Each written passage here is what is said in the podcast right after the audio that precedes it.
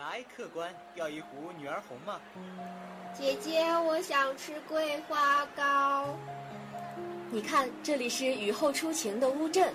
那座老宅已经有近四百年的历史了。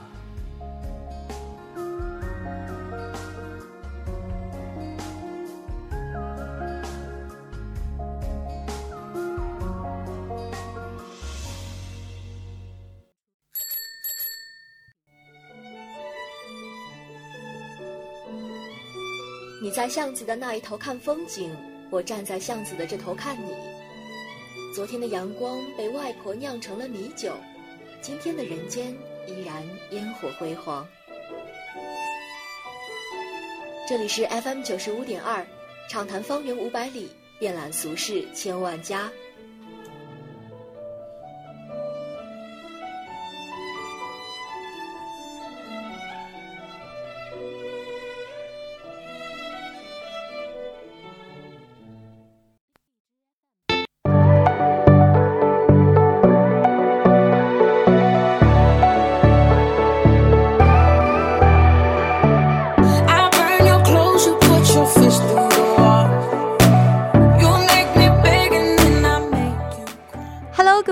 这一节又到了方圆五百里的时间了，我是主播雨熙。想知道方圆五百里发生了哪些新鲜事儿吗？想知道哪儿的美食最有味吗？那么一定要收听方圆五百里，每周四晚留在此地。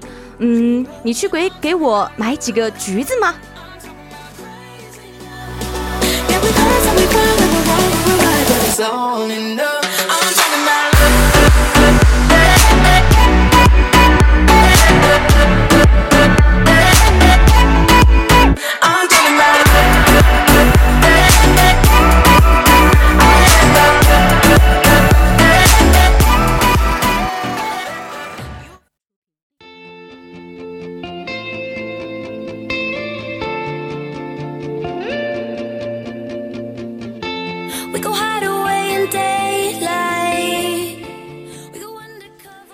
那么第一个板块方圆新鲜事儿呢，我要给大家带来几条新的消息。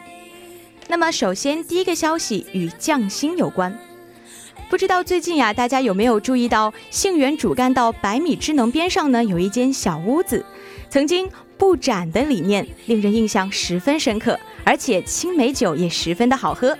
而现在呢，那间小屋子里，美院四个创业团团队强势入驻，持一颗匠人之心。借一双艺术之瞳，以匠心为主题的展览就此拉开序幕。参加展览的还有维联玉器工作室、精益彩绘工作室、慢生活产品工作室以及土岩手工陶艺工作室。他们用精巧的技艺打造出一件件轻巧的玉器，他们用画笔让石头变得灵动，使蒲扇变得诗意。他们将大地变成一件淳朴又精巧的艺术品。为了这次展览，创业团队还变身为小小的装修师傅，打造出了一个个的唯美清新的展厅，这才为我们呈现出了一件件独具匠心的展品。纯手工制作的东西有没有打动你的心呢？如果你喜欢他们的作品，那就可以拿出手机扫一扫作品的二维码，就能够把心仪的作品捧回家哦。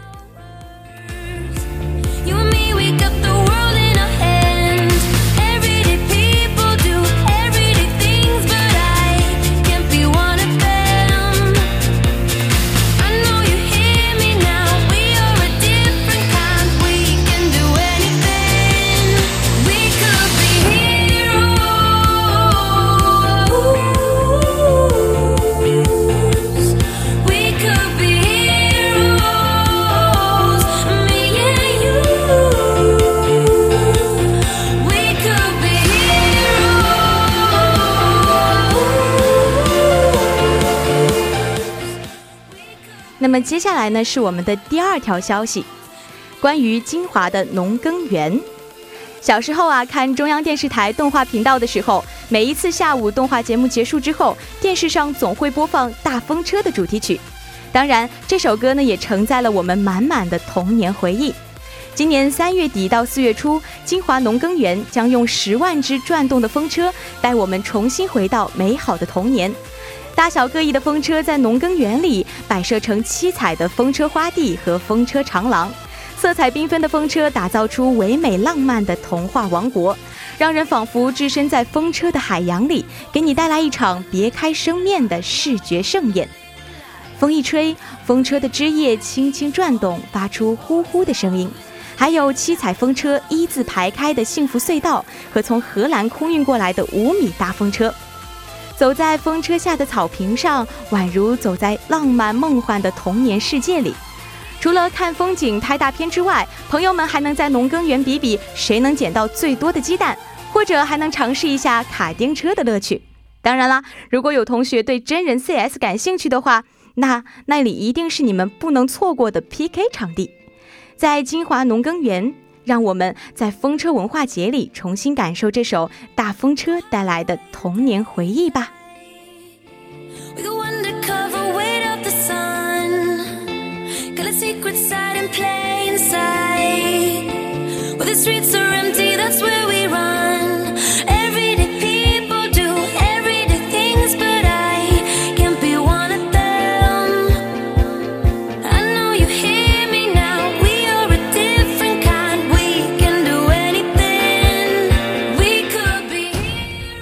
那么第三条消息呢，有关我们的阿西剧社。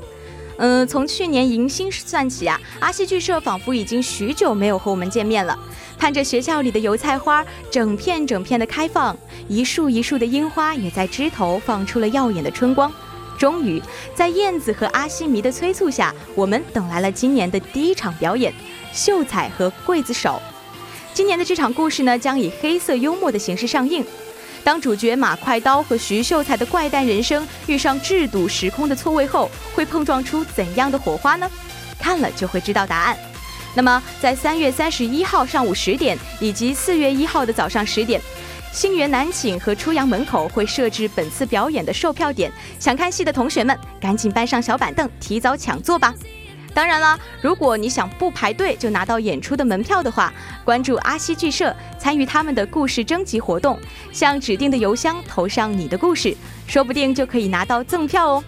哎，看官别急，秀才和刽子手的故事很快就要开始了，请您拭目以待。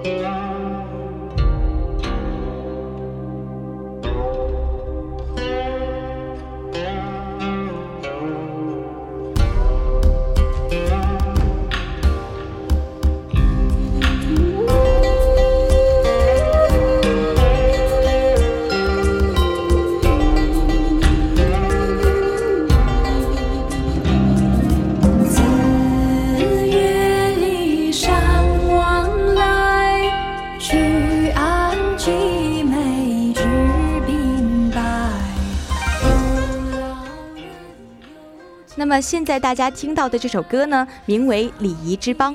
华夏为礼仪之邦，历史悠久绵长，传统节日呢更是数不胜数。也许在你不经意的时候，就度过了一个传统节日。农历的二月初二、二月十二以及二月二十五是汉族的一个传统节日——花朝节。花朝节可能大部分的同学都没有听说过这个名字，但是这个节日由来已久。最早呢是出现在春秋的陶朱公书，它又可以叫做花神节、百花生日。在花朝节这天，人们会结伴到郊外游览赏花，剪五色彩纸挂在花枝上，放花神灯。在有些地方，甚至还会有男女平坝对歌的活动。前几天就有一群身着汉服的同学们，趁着花朝节的时机，欣赏了一波美丽的春景。今天我们就请到一位同学来跟我们分享这次花朝出游的活动，让他带我们去饱览春日的风景。有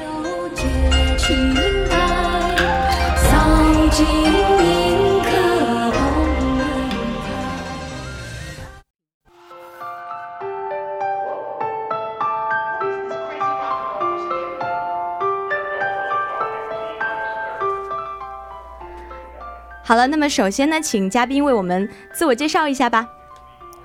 主播好，大家好，嗯，我是来自人文学院，呃，一五四呃汉语言一五四班的朱嘉轩，目前是济河汉服社的团支书，是一名汉服爱好者。嗯，是的。那么嘉轩呢，因为这一次举办了这个花招出行的这个活动嘛。那么其实大家是知道的，想要举办一个这样的活动呢，其实是非常的不容易的。比如说什么呃，组织报名啊，然后还要预定路线啊这些东西。那么想问一下，是在哪个地方举行的这次花招出行的活动呢？啊，这次的花招节活动呢，是我们济河汉服社跟人文的另一个社团，也就是金牧场文学社联谊开展的。呃，也跟金华的浙中汉服社那边联系过。呃，仅仅我们汉服社就有四十多名社员参加，哦，那么其实这个人数规模是非常大的。那所以在交通方面，你们是怎么过去的呢？呃，我们首先是坐 BRT，然后到人民广场那边。我们这次活动就呃一个路线，就是樱花公园到彩虹桥，再到谷子城，一路走走逛逛，踏青赏花，合照留影，这样。哦，那其实这样的话也是一个非常有意义的。其实我觉得啊，每一次组织这种活动的时候，等到真正的撒开了玩的时候，就会觉得，哎，这好像和自己预想的那种计划是不一样的。那你们在谷子城和樱花公园就是踏青赏春了一圈，那嘉轩觉得这一次花招出游和之前的那个设想是吻合的吗？啊，我觉得以往的我们以前啊花招节，呃，这个活动范围都是在校内。呃，有一些像彩带祈福啊，呃，跟花合照之类的，我们给他小礼品这样的活动。今年的花朝节呢，是我们和市里的同袍呃共同举办的。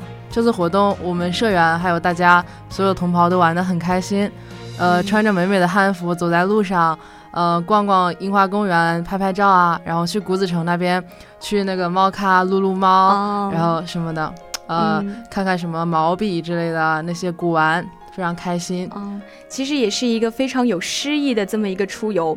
那每一次活动呢，它都会有一个最大的亮点嘛。那其实我觉得，好像你们这次花朝节活动，它的一个最大的亮点，应该是在于你们的服饰，因为穿的都是汉服嘛。那其实我本人呢，对汉服也是有那么一点点了解的。比如说什么，呃，这个制式、深衣制式，然后什么，呃，曲裾啊、直裾啊，还有襦裙啊这一种的。那能不能，就是因为其他的那个制式我还是不是不是太懂，能不能请嘉轩跟我们说一下？呃，说到这个汉服的制式啊，它有许多种，对，很多人误解，觉得汉服嘛是汉朝的服饰，嗯，其实并不是这样，汉服是历史上各个朝代服饰的集合，嗯。嗯，它不仅仅是你对襟或者什么襦裙就能概括的。有些人就也会把像和服啊、韩服跟汉服搞混。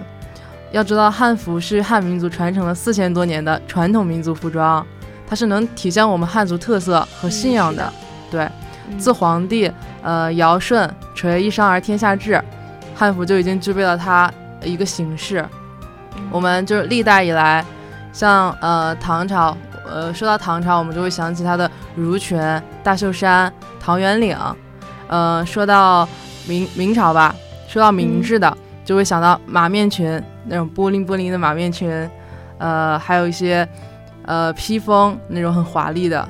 呃，如果说到宋制，我们就会想到呃宋制的那种被子啊，呃那种呃呃就是宋裤，对，就比较清爽一点。这样，其实每个朝代都有它呃自己的一种独特的那种风格，是吗？对，就合称汉服。嗯，那。他们本次去参加这些活动的同学们，他们穿着的汉服是怎样的呢？本次出行，社员们都穿的美美的，有些人穿那种端庄富贵的明制马面裙，有些人呢就穿仙气飘飘的魏晋风，也有人会穿宋制的被子宋裤，这样行动比较方便。总之是多种多样，呃，非常好看。那其实感觉像这次的这个活动啊，对于这一群喜欢汉服的人来说，真的是一种非常别样的体验。感觉他们都，嗯，应该是玩的非常开心的。那其实呢，这种汉服丰富的文化底蕴呢，也让我们得以看见这种我们中国传统文化的那种博大精深。那其实我看过嘉轩写的一篇文章，以前采访前社长的一篇文章，感觉好像你喜欢汉服有相当长的一段时间了。那除了这次踏青，你应该也有参加过很多其他的那些汉服活动啊什么的。那就呃，可不可以跟我们分享一下，就是其他那些活动的一些经历呢？我们聚合汉服社是一个呃很有生命力的社团，经常会办一些活动，搞一些事，尤其是在传统节日。比如说花朝，我们就会去踏青；上巳呢，就是去祈愿、祈福什么的；重阳登登高，平时也会举办一些，就是大家一起跳舞，学那种像礼仪之邦这样的汉舞，或者是呃一些课程的开展，然后这种呃汉服形制的讲解，对，有很多这种活动。嗯，不仅在校内，也会跟金华的汉服总社，就浙中汉服社那边共同举办。就社员们穿着传统的服饰，体验传统的文化，就这样影响着越来越多的人。我觉得，嗯，我们最有特色的活动应该是五月份的汉服成人礼，那个时候会给我们社团的妹子们行吉吉礼，然后男子会有三家，就是在孔子巷那边，也是比较盛大的一个活动。其实也有些人会说，我们成人礼就有没有必要性啊？然后是不是太形式化了？我想说的是，我们想重视的不是繁文缛节。封建文化，而是一种人生的仪式感。我们现代人真的活得太匆忙了。我觉得这句话说的特别好，不是繁文缛节。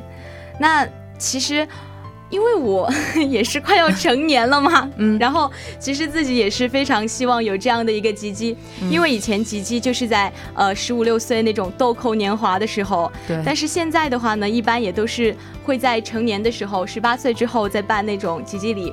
其实呢，去感受这个汉服文化，真的是一件非常非常有意义的事情。嗯嗯，我觉得吧，那么多有意义的这些事情，一件事儿中，一个瞬间肯定是会让你觉得非常闪光的。那在所有的你参加那么多的汉服这种活动嘛，那在这些活动中，你印象最深刻的活动是什么呢？我想想，嗯，印象最深刻的，对，应该是参加西塘汉服文化节，就是。每年十月份会在西塘举办的一个全国性的汉服文化节。嗯，那其实好像你们那个，我看你的那篇采访稿里面，其实有说 到，就是社长也一直在致力于办这件事情。对，嗯，那其实我觉得这样呢，也是扩大了一个汉服的这样一个影响力，而且西塘嘛，那样一个古镇也是非常有氛围的。对，古色古香。对，那其实这种活动办多了呢，一定会在活动中。碰到很多跟你一样非常喜欢汉服的朋友，嗯嗯，那你在参加这些活动的时候，你是喜欢自己一个人独行呢，还是和那些跑友们一起？呃，当然是跟这些同行们大家一起，还可以互相就是看看，哎，你这家衣你这衣服是哪家的，然后好不好看，然后互相分享一下。对对对，嗯，那嗯。每到汉服节的时候，就西塘汉服节嘛，这样的，你觉得你感受到的那种氛围是怎样的呢？是不是真的有种哇重回汉唐那种感觉？真的会有。十月份呢，全国各地的同袍都将赶往西塘这片水乡，就共赴这样一个盛典嘛。嗯。主办方他也会举办很多的活动，比如说开幕式的游行、射箭比赛、水上婚礼这些富有传统文化特色的活动，就在那几天吧，青石板路上全都会是。穿着呃我们汉服衣袂飘飘的这些同袍，我们呃互相行礼啊，微笑啊，感觉虽然都是陌生人，但是非常的亲切，因为是志同道合的。晚上就天南海北的这些同袍就在客栈里面畅聊，兴致起时就跑出去放放河灯，然后拍拍那种夜景，在西塘美丽的夜色下，真的是非常美。每次去西塘，我们都几乎全社出动，因为实在是非常有吸引力。哦，我感觉 有点心动了，因为其实这种跟同道中人同行的话，这种感觉真的是十分十分美好的。其实听起来的话，这种西塘汉服节啊，包括其他的各种各样的汉服活动，对于喜欢汉服的同学们来说，真的是相当有吸引力的。嗯，其实正好呢，现在是处于一个万物复苏的这种春天嘛，肯定会有很多人，就像你们一样，就趁着天气好的时候出去踏个青啊什么的。嗯，那其实我就是想请教一下嘉轩，在租买汉服或者是参加那个汉服活动的时候，有没有什么小建议呢？呃，租汉服的话，可以来我们社团租，我们是有这个呃季和，对不对？季和汉服社。嗯，呃，如今汉服呢，它越来越普及，淘宝上的商家也越来越多，呃，汉服质量也参差不齐的，鱼目混珠，甚至有些店卖山寨。就是把那些正品的他们做了之后，其实质量并不好。嗯，然后嗯，不清楚汉服形制的朋友很可能会买到像那种形制错误啊、质量低劣的那些所谓的汉服。建议大家在入手汉服前呢，多做些功课。毕竟现在网络这么发达，那些形制什么的也可以看看，或者看看他淘宝店的评价，然后看看他的名字，查一查。这样也可以问问身边对汉服比较有了解的人，就千万。哦，尤其是千万不要把影楼和古装当做是汉服，这个真的很致命。对，其实前几天呢，我就看到那种呃淘宝上的汉服打假嘛，汉服店打假。其实当时我看到之后，满满的几页纸，然后我整个人就懵了，就想，因为之前我也自己在淘宝上面买过一套汉服，当时的自己是年少不懂事儿，就是看着哎觉得挺好看的，然后就买了。但其实呢，根本就搞不懂，哎，这是不是真的汉服？它的制式有没有出错呢？直到后面看到什么错认这样的一件事情，就可能是右认左认，他错了，然后才觉得，哦，可能自己真的是买了假的吧。然后，嗯，就这个其实也是挺烦恼的。然后，其实呢，包括呃自己的姐姐，她也平常有做汉服这样的一个喜好，她也会尽量的去仿古制。呃，其实现现在呢，有非常多的那种，就是创新式的那种汉服，你知道吗？哦，我知道，就是感觉平时就是可以出去踏青啊、野炊的时候，对对对，就可以穿出去。其实那种呢也是非常好看的。那么也非常感谢嘉轩可以跟我们安利有关汉服的小贴士。那我相信呢，嗯，喜欢汉服的你也会非常高兴，有越来越多的小伙伴可以加入汉服的大家庭。然后现在再加上随着传统文化的一个复兴嘛，线下其实也有很多的那种汉服实体店嘛。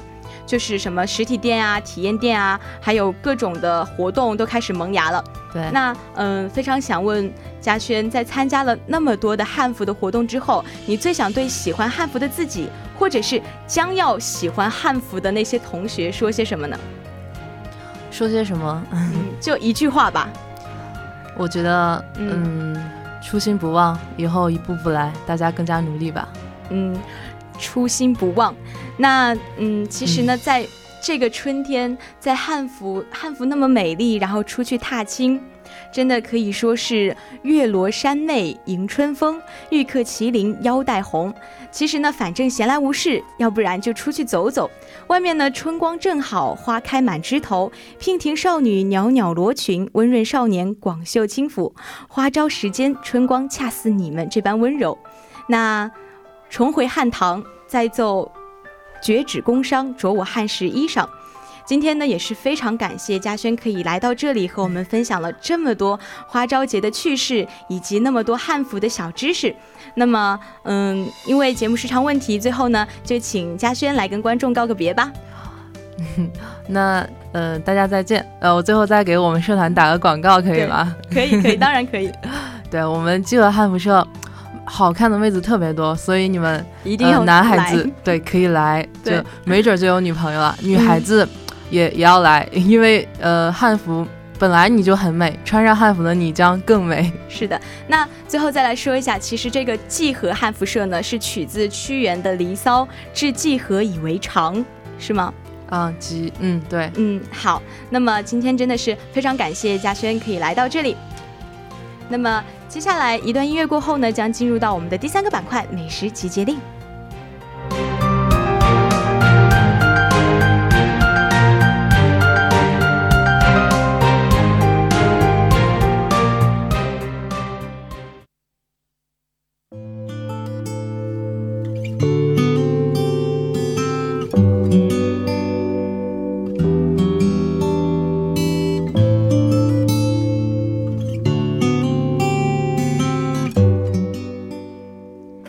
听了这么多呀，不知道大家有没有对汉服产生兴趣呢？有的话，赶紧行动吧，加入季和汉服社。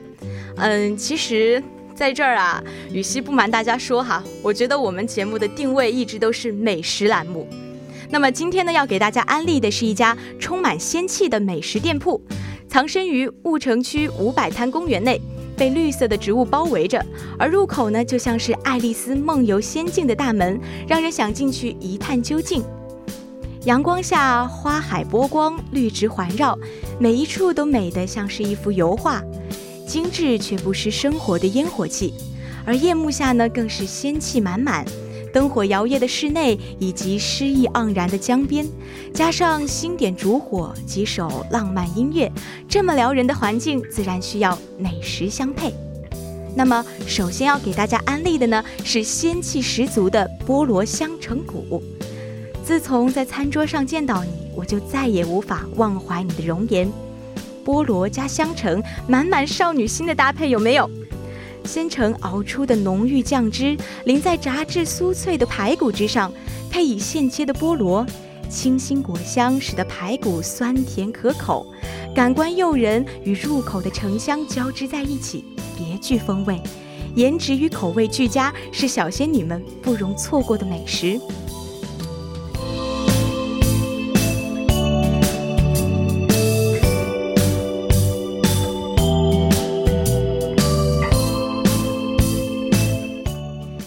二样，招牌豆豉肉，爱吃肉吗？爱吃你就点我吧。这也是店里的招牌菜，肥瘦比例完美的土猪肉，外层特殊处理后口感微微酥焦，浇上秘制的酱料，香浓油脂的酱料顺着肉质的每一丝肌理渗入。豆豉肉的吃法与北京烤鸭相似。夹起肉条裹进麦饼，如果喜欢，还可以加入黄瓜、大蒜，加多少都由自己做主，创造出独属于自己的美食。轻轻咬下，肉汁混着酱汁在舌面肆溢，齿颊留香。加上黄瓜的清甜，大葱的辛辣，柔韧的麦饼层层重叠，多种感觉在口腔炸裂，幸福感 max。你以为只有这两样吗？No No No，还有芦笋百合炒虾仁和意式牛尾汤。春天正是吃芦笋的最好时节，这时候芦笋颗颗鲜嫩多汁，翠绿饱满，与晶莹剔透的鲜虾仁配在一起，清新又自然，让那份本真和甘甜萦绕齿间，沁入心田。意式牛尾汤，先将牛尾汤炖得至浓至纯，再加入新鲜的番茄，煮出清甜的口感。小火慢炖，时间将牛尾与番茄的美味融合起来，一圈圈嫩肉轻松脱骨，一口口纯汤柔软绵长。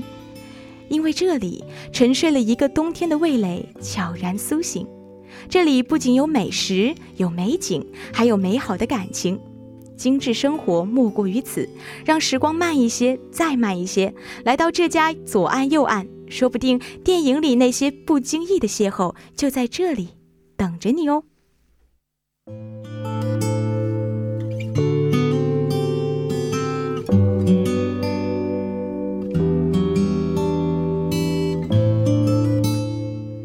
转眼，我们的方圆已经进入尾声了。在这一期的方圆五百里，我们介绍了以匠心为主题的展览，推荐了已经开始的风车艺术展，分享了阿西剧社春季大戏的讯息。在第二个板块高能玩家秀，我们听嘉宾描述了一次花招出游的体验。最后的美食集结令，跟大家分享了一家充满仙气的美味餐厅——左岸右岸。那么本期的方圆五百里到这里就要和大家说再见了。这里是方圆五百里，跟听众朋友们分享我们身边好吃好玩的一些最新讯息，介绍有趣有活力的好去处。下期方圆，我们不见不散哦。